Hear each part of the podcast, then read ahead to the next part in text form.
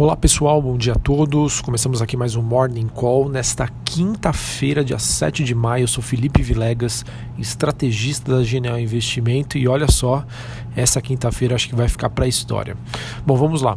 Olhando para o desempenho dos principais ativos de risco, estamos abrindo o dia com uma nova rodada positiva para as bolsas globais. Temos neste momento o S&P futuro, principal índice norte-americano, e as bolsas europeias subindo, enquanto as ações asiáticas acabaram caindo à medida em que investidores estariam avaliando dados de balanços corporativos e também é, efeitos causados pela pandemia da Covid-19. Mas até o momento nada muito significativo.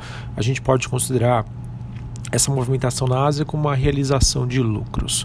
Bom, olhando para as commodities, o petróleo se sustenta, é, o contrato WTI negociado em Nova York na faixa dos 24 dólares o barril.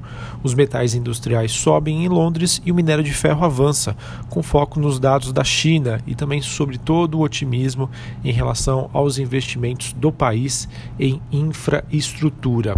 É, isso porque foram divulgados os dados do PMI de serviços da China, que ficou um pouco abaixo do esperado. É, mas veio ali um pouco abaixo dos 50 pontos.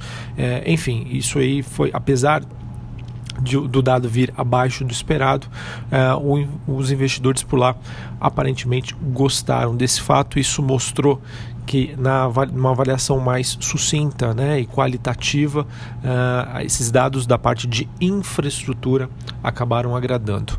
Outro ponto positivo foi o fato de que a China teve uma alta inesperada de exportações eh, e uma queda maior do que o previsto das importações em abril, ou seja, as coisas estão aquecidas, existe uma demanda aquecida lá sobre as atividades internas, o país está exportando mais do que importando. Enfim, é, além disso, nós tivemos também um noticiário dizendo que Estados Unidos e China estariam planejando conversas sobre um acordo após a ameaça de Donald Trump.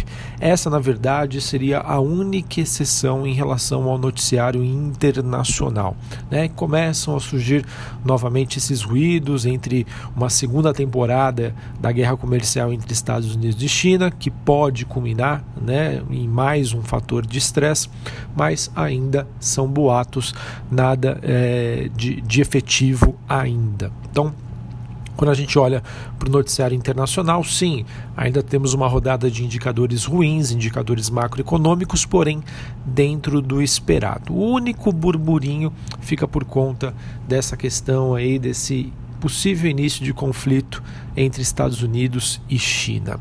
Bom, uh, olhando para o desempenho das moedas, nós temos hoje também a lira turca país emergente, podemos considerar par do Brasil, é, ele também ela segue numa trajetória de depreciação e o ouro continua ah, em patamar bastante elevado, com as taxas de juros ainda pressionadas no mundo desenvolvido. Ou seja, os investidores, apesar do clima mais ameno, mais satisfatório, noticiário relativamente positivo, os investidores ainda estão adotando uma postura conservadora.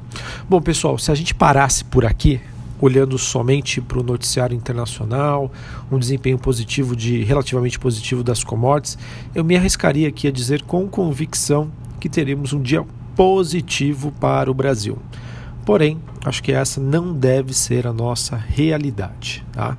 Bom, vamos começar aqui com as notícias. Primeira delas: Banco Central, Copom, cortou a Selic em, é, em 0,75, 75 bips, ou seja, de 3,75 para 3% ao ano e ainda mais, hein? Sinalizou que deixou aberta a porta para um novo corte já na próxima reunião.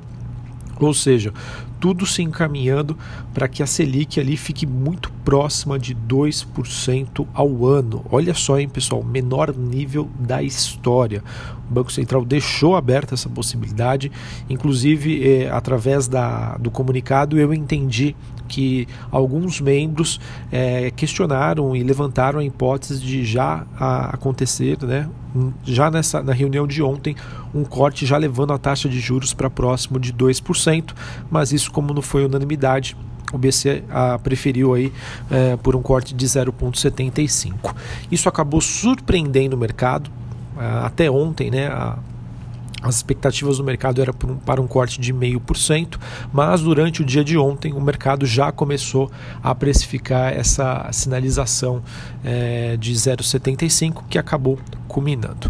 Bom, pessoal, é, esse na verdade é o primeiro problema, tá? Que aí começam as divergências entre economistas, especialistas, analistas que eu sigo, se foi certo ou não esse corte. É, eu, até, o, até o momento, pessoal, eu estava um pouco em cima do muro, mas acho que agora eu me sinto mais confortável para tomar um, um partido, né, sobre se essa decisão foi correta ou não, avaliando todas as opiniões aqui que eu, que eu consegui juntar. E a conclusão que eu tenho é, é acabei sendo mais convencido pelo grupo de especialistas que não concordam com a redução da taxa de juros. Tá? É, os, é, se a gente falar sobre o, os motivos positivos, né, o que justifica esse fato é a questão de que a inflação está controlada, mas isso acaba sendo justificado porque não tem demanda. É, e outro ponto é que isso diminui a, a pressão na, na, dívida do governo, né, a dívida do governo, que é uma dívida interna atrelada à Selic. Então isso acaba, em partes, contribuindo na questão fiscal. E quais são os outros grandes problemas que nós temos até o momento? Né? O Brasil hoje, pessoal, não tem estrutura para ter esse nível de taxa de juros a gente já observa isso na questão do dólar, ou seja, haverá uma pressão do câmbio, né? Muita gente aí já dizendo que, fazendo até aquela brincadeira, né? É, inclusive foi essa brincadeira, na verdade, foi ontem, quarta-feira, quando houve a decisão que na Austrália o dólar já batia ali os 6, 7 reais. E é bem verdade, tá? Expectativa de uma de uma alta do câmbio. É, a, outras questões aí é que é, essa redução dos juros não deve alterar em nada, não vai mudar em nada sobre a questão de demanda por crédito, facilidade de acesso, de acesso, de acesso ao crédito pelas pessoas, pelas empresas, enfim, é, visto que o mercado hoje já não demanda mais sobre títulos do governo, o governo está com dificuldade de colocar os seus títulos, tá? porque está é, tá muito baixo, não está atrativo. Outro ponto, é, isso pode forçar com que pessoas, né, investidores saiam da renda fixa de empresas, de bancos, né? Ou seja, será que a gente vai ter ali uma certa instabilidade no mercado de renda fixa? Enfim, é, são muitos outros pontos que foram questionados, tá?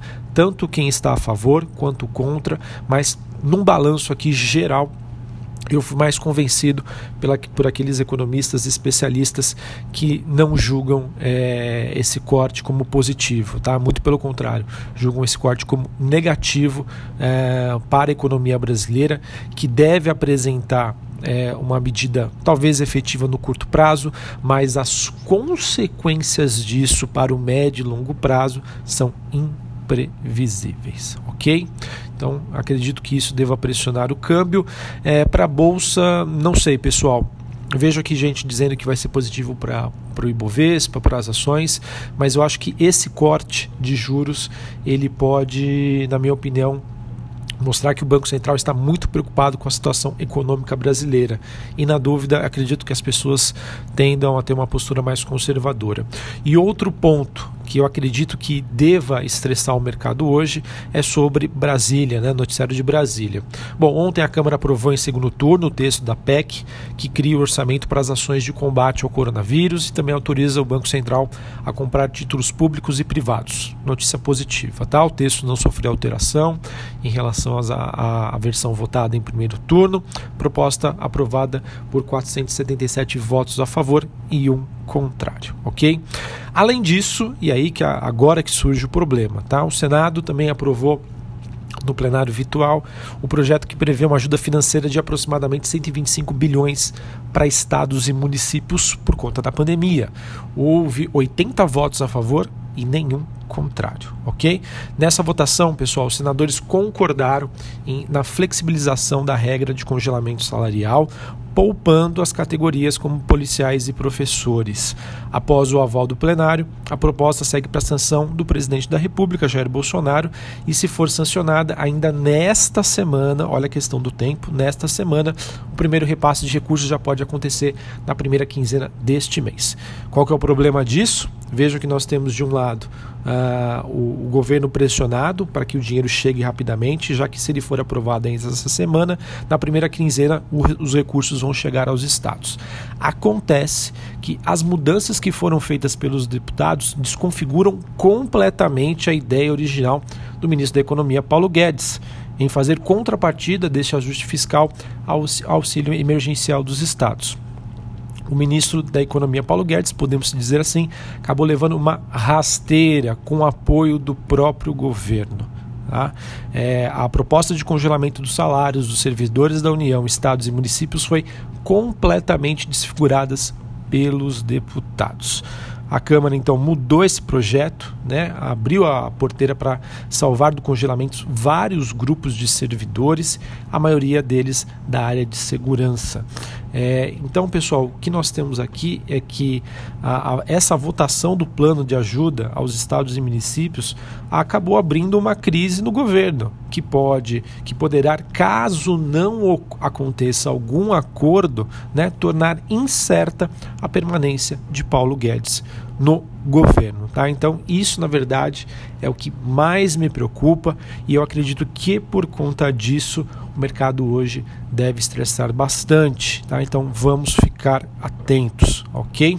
Mesmo com o exterior positivo, com juros baixos, acho que o clima político não está lá muito positivo, ok? Bom, falando rapidamente sobre os destaques corporativos, várias empresas divulgaram seus dados de balanço.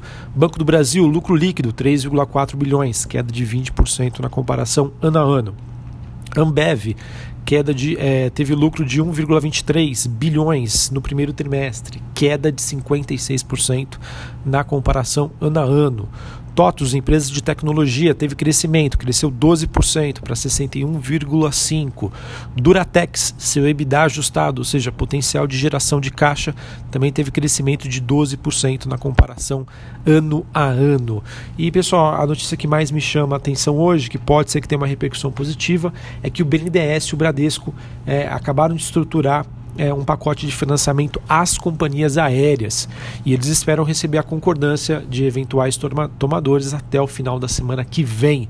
O desembolso, assim, deve acontecer na segunda metade de junho, então isso pode, na minha opinião, animar bastante os investidores.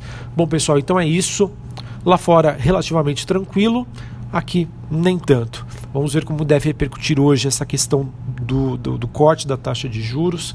Deve mexer muito com o dólar, deve mexer muito com a curva de juros futura e também essa questão dessa possibilidade, dessa incerteza sobre a permanência de Paulo Guedes no governo. Na minha opinião, isso deve estressar bastante a bolsa. Um abraço a todos e até a próxima. Valeu!